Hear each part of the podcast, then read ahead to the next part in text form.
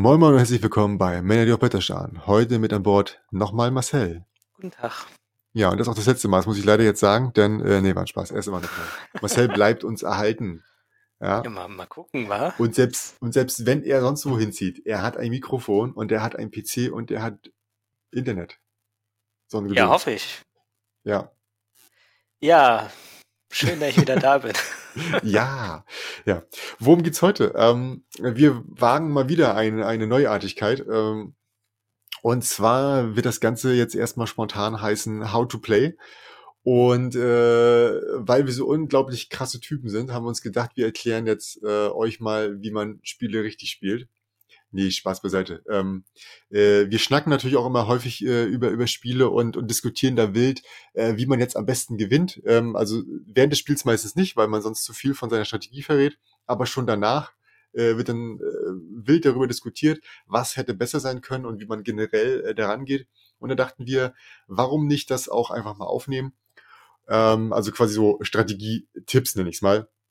Kann natürlich auch total Banane sein. Wichtig ist, ähm, nachdem wir das Ganze beendet haben, sagt uns gerne eure Meinung dazu. Ähm, nicht nur, wie ihr das Format findet, sondern auch, äh, habt ihr andere Ansätze an, an, an die Sache, ähm, wie man daran geht, dieses Spiel zu spielen oder zu gewinnen oder was auch immer.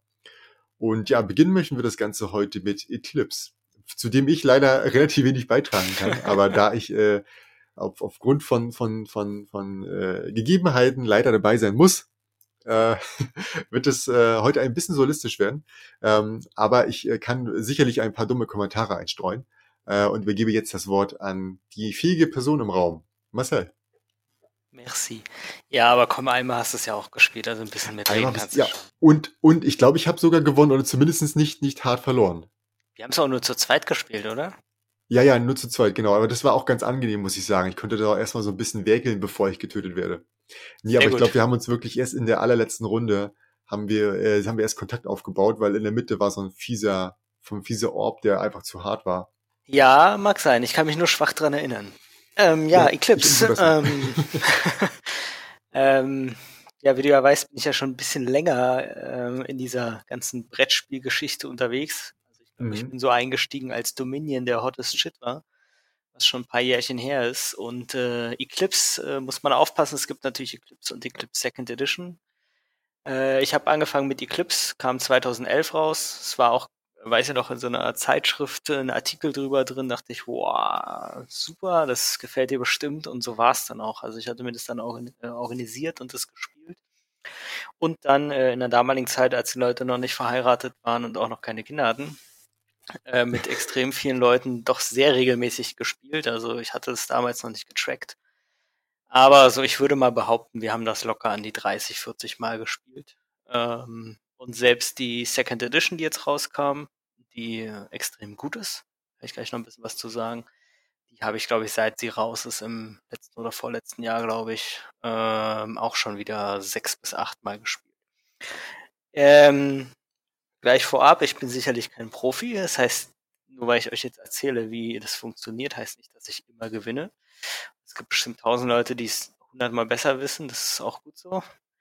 Ähm, also das ist nur meine kleine Bubble, in der ich lebe und meine Meinung zu dem Spiel. Also sicherlich vieles auch falsch von dem, was ich jetzt erzähle. Vielleicht erstmal grundsätzlich Eclipse, wem es jetzt nicht unbedingt ein Begriff ist. Eclipse ist ein phänomenal gutes Spiel in meinen Augen. Äh, ist kein perfektes Spiel, hat ein paar Flaws. Ähm, aber das, äh, warum es so besonders ist, ist eigentlich, also grundsätzlich ist es erstmal ein 4X-Game im Weltraum, äh, sehr äh, economy-lastig, also nicht so episch wie jetzt äh, Twilight Imperium. Das ist ja das, womit es äh, eigentlich schon seit jeher verglichen wird, was eigentlich totaler Quark ist, weil es ein ganz anderes Spiel ist. Aber das Thema ist doch ein sehr ähnliches. Ähm, was Eclipse so besonders macht, ist, dass man für seine Raumschiffe, die man hat, einen Blueprint hat, äh, also einen Bereich auf seinem Playerboard, ähm, das sozusagen repräsentativ für bestimmte Schiffstypen ist. Äh, und das ist eigentlich so ein bisschen der Kern des Spiels, dass man halt über Forschung neue Dinge erforscht, die in sein Schiff einbaut, die Schiffe selber baut, äh, damit durch die Gegend fliegt ähm, und ja, sich ausbreitet, schöne neue Systeme erobert, wo man durch man noch mehr Ressourcen bekommt, etc. etc. Das ist, äh, würde ich mal behaupten, mit einmalig, dass es in dieser Komplexität und dieser Tiefe getan wird. Das ist auch sehr cool, weil wirklich jedes Schiff am Ende einfach anders aussieht äh, bei den Spielern. Und ähm, das andere, was in diesem Spiel, wie ich finde, sehr cool ist, ist, ähm, man hat eigentlich nur eine Handvoll an Aktionen, fünf, fünf bis sechs Stück. Äh, also eigentlich sind es nur fünf und äh, eine davon benutzt man auch nicht wirklich. Und ähm, dafür hat man Discs und diese Discs ähm, liegen auf seinem Tableau und äh, für jede Aktion nutze ich eine solche Discs. Und je mehr dieser Discs ich nutze, umso mehr Upkeep muss ich zahlen, also umso mehr äh, Geld Gold oder wie immer man das auch nennen möchte, muss ich am runden Ende aufwenden. Gleichzeitig ist es auch so, wenn ich neue ähm, Sektoren erober, dann wandern diese Disks auch auf das Feld. Das heißt, am Ende des Tages, je größer meine Galaxis oder mein, mein, mein, äh, mein Gebiet wird, umso mehr Kosten habe ich auch quasi Verwaltungsaufwand und so unflexibler werde ich. Ich kann also weniger Aktionen machen. Ich kann aber auch ein ganz kleines äh, kleiner Start sein und äh, ganz viele Aktionen machen, aber dadurch halt auch irgendwie nicht so viele machen. Was es auch besonders macht, ist, dass die Aktionen sehr kurz sind und sehr einfach. Also man bewegt sich, man baut, äh, man forscht, man upgradet oder es gibt noch so eine Nebenaktion, Influence, brauche ich jetzt nicht näher erklären. Äh, die benutzt man nämlich kaum. Und das heißt, der Zug geht extrem schnell und dann ist schon wieder der nächste oder die nächste Spielerin dran. Also wirklich super äh, und deswegen auch relativ zugänglich, also easy to learn, hard to master, wie es so schön heißt. Und das würde ich sagen, trifft auf Eclipse doch sehr zu. Äh, kurz zur ersten und zweiten Edition. In der ersten Edition äh, oder in der zweiten Edition hat man die Rundenanzahl, also Eclipse spielt man über eine fixe Rundenanzahl äh, verkürzt. Man spielt eine Runde weniger als im Originalspiel, man hat aber die Sektoren und auch äh, andere Dinge ein bisschen angepasst. Es gibt ganz kleine Regeländerungen, die das Spiel einfach sehr beschleunigen und wie ich finde, stark verbessern tatsächlich. Die Spielzeit wird dadurch ein ganz schönes Stück kürzer und ähm, fühlt sich einfach so wie bei Terraforming Mars so ein bisschen gekickstartet an, weil äh, vor allen Dingen hier man sehr schnell Technologien äh, findet durch Zufall in der Galaxis, die man in sein Schiff bauen kann, so Alien-Technologien. Und die sind halt unfassbar stark. Und dadurch hat man relativ früh gute Schiffe, womit man auch wirklich was machen kann. Okay, so viel zum zur Grundmechanik. Äh, Fragen dazu erstmal an der Stelle. Äh, nie, bei mir auf jeden Fall nicht, weil ähm, das ist alles neu für mich. Nie war ein Spaß, aber also ja, also was ich auf jeden Fall zustimmen kann, ist, dass es ähm, überraschend leicht ist, um reinzukommen. Erstmal, klar, äh, man hört sich und denkt mir so, ja, super easy und dann fängt man an, denkt so, okay, aber was mache ich jetzt zum Anfang? Aber auch das ist äh, ganz okay, weil am Anfang, ja, du musst ja irgendwas irgendwas erstmal machen. Also du kannst zum Beispiel diverse Sachen machen, einfach keinen Sinn am Anfang. Viel ist natürlich erstmal erforschen und ähm, erkunden, ne? Und dann erst macht es Sinn, viel, viel zu bauen oder irgendwie sowas. Also mhm. von daher ist es, äh, ist der Einstieg eigentlich relativ leicht. Das stimmt, ja. Äh, so, jetzt kommen wir zum Hard-to-Master-Part. Ähm, also zum einen ist es so, ähm, grundsätzlich gibt es äh, sehr viele Möglichkeiten, dieses Spiel zu spielen. Und das ist auch das, warum wir es immer wieder gespielt haben. Es gibt eigentlich nicht den einen Weg. Ähm, es, jemand kann sich eintördeln und äh, einfach nur forschen wie Sau, weil es gibt zum Beispiel für Forschung, es ist ein Siegpunktspiel am Ende, muss man auch sagen, also wer die meisten Siegpunkte hat, gewinnt. Unter anderem gibt es Siegpunkte, wenn man seine Forschungstracks äh, ziemlich weit oder bis zum Ende gefüllt hat. Ähm, das ist eine Möglichkeit, die einem vollkommen offen steht. Die andere Variante ist die, äh, man kriegt äh, Siegpunkte durch Kämpfe und da ist schon einer der Punkte, wo manche auch ein bisschen Kritik haben. Und zwar ist es so, wenn man kämpft, zieht man aus einem Beutel ein verdecktes Plättchen, oder ein, ein zufälliges Plättchen, was man verdeckt auf sein Board legt. Und dieses Plättchen zeigt ein bis vier Siegpunkte. Und es ist so, wenn man grundsätzlich an einem Kampf teilnimmt, kriegt man ein so ein Plättchen. Und äh, wenn man auch noch was zerstört hat, kriegt man mehr Plättchen, aber behält nur eins davon. Also die Wahrscheinlichkeit, ein gutes Plättchen zu kriegen, steigt, wenn man tatsächlich gewonnen hat, was zerstört hat, etc. Aber selbst wenn man nur auf den Deckel bekommen hat, zieht man trotzdem einfach ein Plättchen. Äh, und zu guter Letzt gibt es dann noch die Möglichkeit, ähm, Planeten, also Systeme zu haben. Die haben auch einzelne Siegpunkte aufgedruckt. Und ähm, es gibt so Entdeckungsplättchen, die man äh, findet. Da kann man sich mal entscheiden, nimmt man jetzt einen Bonus äh, oder nimmt man die Siegpunkte. Und da steckt jetzt in diesen ganzen Sachen stecken jetzt die Tücken, was viele Anfänger falsch machen oder was auch meistens nicht zum Sieg führt, ähm, zum Beispiel früher Kampf. Ähm, eigentlich liegt es auf der Hand, wenn man äh, früh kämpft, dann äh, sind in diesem Beutel halt bestimmte Zahlen drin, ähm, in einer bestimmten Anzahl und je länger das Spiel voranschreitet, äh, umso weniger sind natürlich die guten Zahlen drin. Ist ja klar, wenn ich vier Plättchen ziehe äh, und ich habe eine vier, dann nehme ich die vier, die anderen gehen ja zurück in den Beutel. Das heißt, es erscheint irgendwie so ein bisschen random am Anfang, aber zeigt halt ganz klar, früher Kampf lohnt sich und wird in der Regel belohnt. Natürlich gibt es immer die Spiele, wo du im letzten Zug dann noch den einen Vierer gefunden hast, den halt jeder nicht abgegriffen hat, aber in aller Regel ist es halt nicht so. Das heißt, ähm, so wie man so aus dem Computerspiel und so das gewohnt ist, so, naja, ich kaufe mir jetzt hier tausend Upgrades und rüste mein Riesenschiff auf und wenn ich dann fertig bin, dann fliege ich jetzt los und bekämpfe alle anderen das führt hier halt selten zum Sieg, sondern man muss halt mit mittelmäßigen Schiffen oder bis schlechten Schiffen schon mal losziehen, auch auf die Gefahren, dass man die verliert. Sichert man sich einfach äh, gute Siegpunkte und dadurch, dass der, äh, der Kampfmechanismus auf Würfeln basiert, ist sicherlich auch einer der größten Kritikpunkte, aber geht halt gar nicht anders mit diesen ganzen Upgrades, ähm, kann man halt doch auch mal Glück haben und äh, ich sag mal, irgendein NPC, den es da gibt, relativ früh äh, weghauen, gutes System kriegen. Das kommt noch dazu, dass man dann halt meistens auch gute Systeme bekommt, plus gute Siegpunkte. Also das ist so ein klassischer Fehler, den man nicht machen sollte. Man sollte halt äh, doch relativ früh versuchen zu kämpfen oder an Kämpfen teilzunehmen. Äh, oder auch einfach mal, wenn man nichts Besseres weiß, mit irgendeinem Flugzeug irgendwo reinfliegen und sich halt auf die Nase geben lassen, aber man kriegt halt irgendein Plättchen. Warum nicht, ja?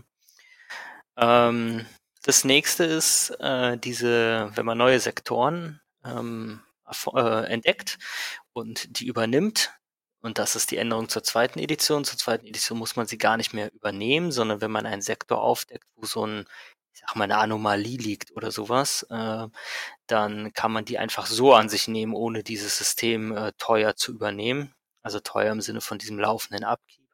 Ja, das haben sie also ganz gut gemacht, dass man schnell an diese Plättchen rankommt.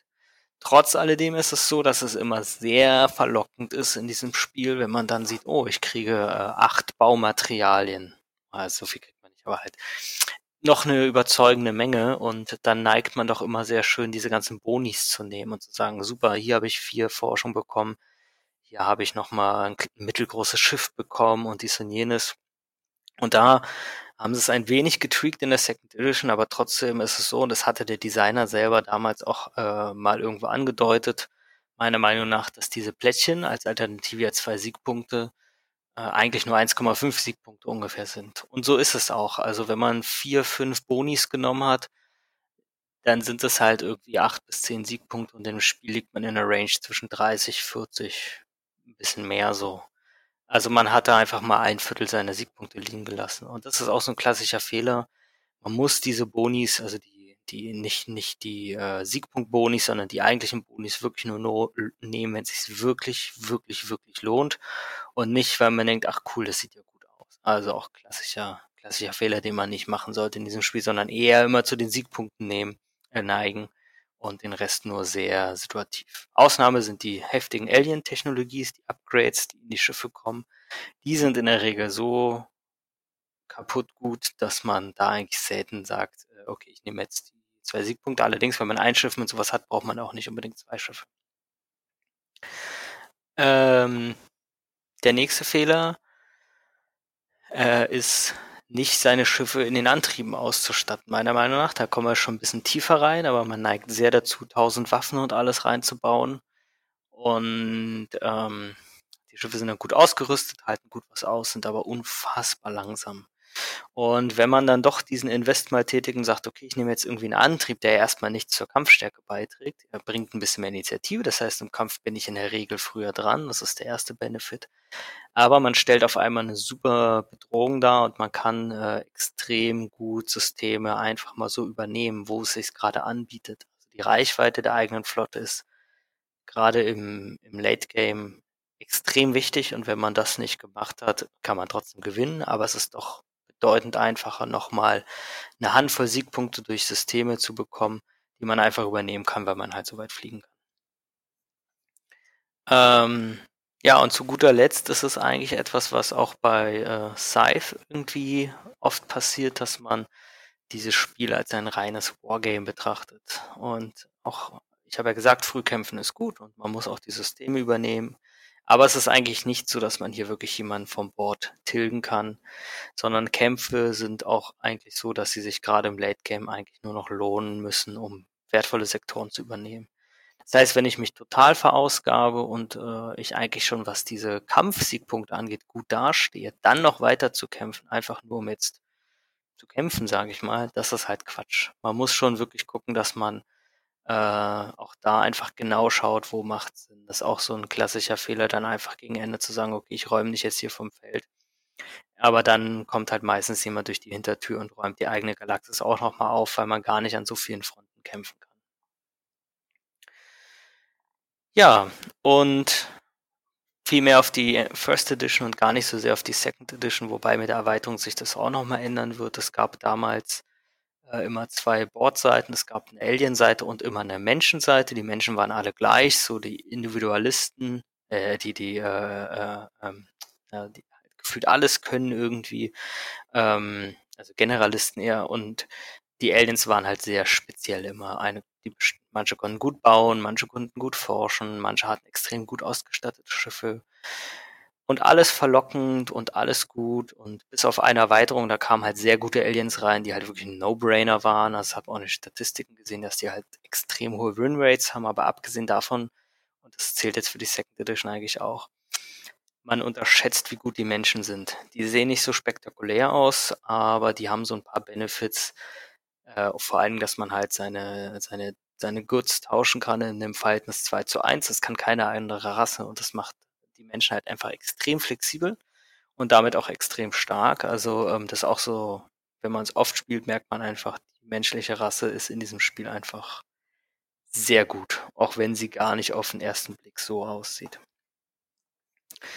Ja, das waren so die, die Kerndinge, die man in dem Spiel vielleicht tun sollte oder nicht tun sollte, um doch eine bessere Siegchance zu haben. Es kann sicherlich sein, dass ich jetzt die eine oder andere Nuance vergessen habe. Vielleicht eine Sache noch wichtig. das ist vielleicht auch nochmal ein Flaw des Spiels, äh, was man doch auch gerne den äh, Beginnern dieses Spiels erklären sollte. Und zwar ist es so, dass bei den Forschungen, die ja per Zufall kommen, es bedeutende Unterschiede gibt, wie gut die sind. Also es gibt insbesondere die Forschung, mit der man ähm, ähm, Geldplaneten besiedeln kann. Man kann nicht alle Planeten besiedeln. Es gibt sozusagen eine einfache Stufe und eine Advanced-Stufe. Und die Advanced-Stufe kann man erst mit einer Technologie äh, ähm, besiedeln. Und diese Technologie ist halt sehr viel wert. Äh, genauso neue Energiequellen für die Raumschiffe. Man kann am Anfang nicht wirklich viel einbauen. Das heißt, man braucht so eine Energiequelle. Und allein diese beiden Technologien plus noch so ein paar andere sind halt sehr stark in diesem Spiel, dass man eigentlich sagen muss, okay, wenn die auftaucht, musst du sie eigentlich kaufen. Ja, es ist eigentlich blöd, das abzugeben. Es ist sicherlich eine der Schw Schwächen an dem Spiel, meiner Meinung nach auch, aber es macht das Spiel trotzdem interessant, weil es gibt immer ein paar Umwege dann doch oder alternative Strategien dann in den Forschungen. So, Monolog Ende. Ich wollte gerade sagen, was passiert, wenn man da nicht rankommt an diese diese äh, Technologien, von denen du gerade gesprochen hast. Genau, also wenn man die, äh, die, ähm, die Source, also die Energiequelle nicht bekommt, dann ist es eigentlich, kann man sagen, reduziert man seine Schiffsgröße um einen Slot, denn alle Technologien, die man vom Start an hat, hm. das ist auch schon eine Energiequelle, die kann man nochmal einbauen. Das heißt, anstatt, also man hat eine Dreier Energiequelle, hm. Besonders gute ist halt die mit sechs. Die anderen sind halt auch besser, aber dann halt noch teurer. Man kann auch zwei Dreier-Energiequellen in sein Schiff bauen, bedeutet aber, ich verliere einen Slot in meinem Schiffsprint. Hm. Auch eine Sache, die man gerne übersieht als Anfänger, dass man sagt, ach stimmt, ich kann ja noch eine Energiequelle einbauen. Ähm, oder man kauft sich eine teurere Energiequelle. Und die mit den Geld. Es gibt noch eine andere Sache, die ist auch eine gute Strategie generell. Es gibt in dem Spiel Orbitale. Das ist ein Bauwerk, was ich bauen kann und das ist wie ein künstlicher Planet. Äh, das kann man in sein System jeweils mit reinsetzen, immer ein Orbital und dort kann ich darauf forschen oder ähm, Geld erzeugen. Und gerade wenn ich also diese Sekundarplaneten nicht viel habe, lohnt es sich, diese Orbitale zu bauen. Denn Man muss auch nicht weitere Systeme erforschen, die ja wieder Upkeep kosten. Also man muss nicht sein, seine, äh, seine, äh, sich nicht weiter ausbreiten, sondern man kann es halt in dem Bestandssystem machen. Und dann baut mhm. man da halt überall Orbitale rein und kann dadurch seinen Upkeep nochmal nach oben treiben. Aber natürlich auf Kosten der Baumaterialien, die man ja eigentlich doch eher für Raumschiffe nutzen will. Also insofern kann man das nur machen, wenn das, äh, wenn die eigene Galaxie oder Teil der Galaxie jetzt nicht allzu offen ist. Also es gibt, das ist das, was ich meine, es gibt immer so ein paar Ausweichstrategien, die man da fahren kann. Hm. Apropos Raumschiffe, ähm, macht es Sinn, die äh, also wie, was würdest du empfehlen? Jetzt äh, eine möglichst breite, breit gefächert irgendwie, äh, den, das kleinste, mittlere, große zu nehmen? Oder ist es besser, äh, direkt das, das, das Größte anzusteuern und die kleinen zu ignorieren? Also wenn man so, also möglichst schnell das Große zu bauen? Oder wie ist da so deine Erfahrung? Oder hängt das auch wieder stark davon ab, wie man spielt? Ja, das ist eine gute Frage. Das ist, ich finde, da ist das Spiel auch relativ gut gebalanced. Das kann man gar nicht so eindeutig beantworten. Was schwierig ist, einfach von allem etwas zu haben und das auch noch gut ausgestattet. Das hat man eigentlich mhm. nur, wenn man die ersten Turns nichts anderes macht, außer forschen und upgraden, mhm. äh, aber nicht viel baut und nicht viel sich ausbreitet und so weiter, was meiner Meinung nach die schwächere Strategie ist. Also eigentlich muss man sich schon früh entscheiden. Aber oft ist die Entscheidung eigentlich nur, also in dem Spiel gibt es ein sehr kleines Schiff, ein mittleres und ein großes. Und dass man kleine Schiffe hat, ist eigentlich immer so, denn das kleine Schiff ist bis eins, bis auf einen Slot schon ähm, ja relativ gut ausgestattet ähm, und selbst wenn man mal upgradet, dann legt man da halt ein, zwei Sachen rein und hat ein brauchbares kleines Schiff, was halt irgendwie mitfliegt. Also da kommt man nie so richtig mhm. drum rum, das zu ignorieren, weil es halt einfach die Starteinheit ist, mit der man auch relativ früh rumrennt. In der Regel ist es so, dass wenn ich spiele, selten ich die Dreadnoughts, also die großen Schiffe habe, weil dadurch, dass ich ja doch versuche, früh zu kämpfen, nutze ich eher das mittelgroße Schiff, welches natürlich einfach billiger ist und dadurch früher mhm. auf dem Board ist. Aber ja, es ist vollkommen legitim, auch den Dreadnought äh, eher primär zu bauen, wovon man auch nur zwei haben kann, muss man auch dazu sagen. Es ist limitiert in dem Spiel. Und dann ist es schon so, so ein Dreadnought tut halt auch schon arg weh. Und da ist es halt auch interessant, wenn ich jetzt früh mittelgroße Schiffe gebaut habe, und jemand anders gesagt hat, ich lasse mir ein bisschen Zeit und baue die Dreadnoughts, dann kann es doch im, im späteren Spiel für mich eng werden, denn mit kleineren Schiffen brauche ich mehr Bewegung. Mehr Bewegung heißt wieder mehr Aktion. Also der Dreadnought ist einfach stark, aber ich kann ihn mit einer Aktion noch relativ, äh, also ich kann relativ viel Feuerkraft durch die Gegend schieben mit einer Aktion, was ich nicht kann, wenn ich eher in den kleineren Schiffen mich bewegt habe. Also insofern, es gibt mhm. keine eindeutige Strategie.